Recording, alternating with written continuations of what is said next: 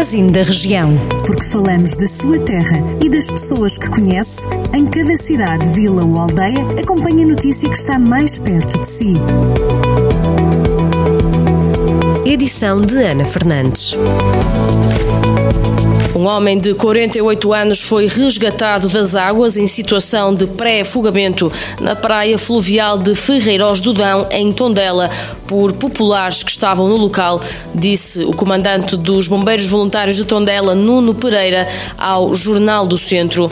O comandante explicou ainda que se trata de uma zona sem vigilância e que o alerta foi dado por volta das 4 menos 5 da tarde. Numa segunda comunicação, os bombeiros foram avisados avisados de que a pessoa já estaria fora de água e que teria sido retirada por populares. O presidente da Câmara de Sernancelho, Carlos Santiago, mandou retirar um cartaz da candidatura do PS à autarquia. A acusação é feita por Luís Miguel Lopes, candidato socialista à Câmara, que já apresentou queixa às autoridades. O cartaz do PS ia ser instalado no centro da vila, mas sem sucesso, devido alegadamente à intervenção do presidente da Câmara, que se recandidata pelo PSD. A GNR e a Polícia Judiciária estão a investigar o furto de um cofre do lar da Associação de Solidariedade Social do Alto Paiva, no Conselho de Vila Nova de Paiva. Ao que consta, foi usado uma carrinha da própria instituição para transportar o cofre que continha dinheiro, ouro dos utentes e documentos. Segundo o vice-presidente do lar, Narciso Félix, o caso verificou-se durante a noite de domingo para segunda-feira e a carrinha com o cofre vazio foram encontrados cerca de 10 quilómetros depois.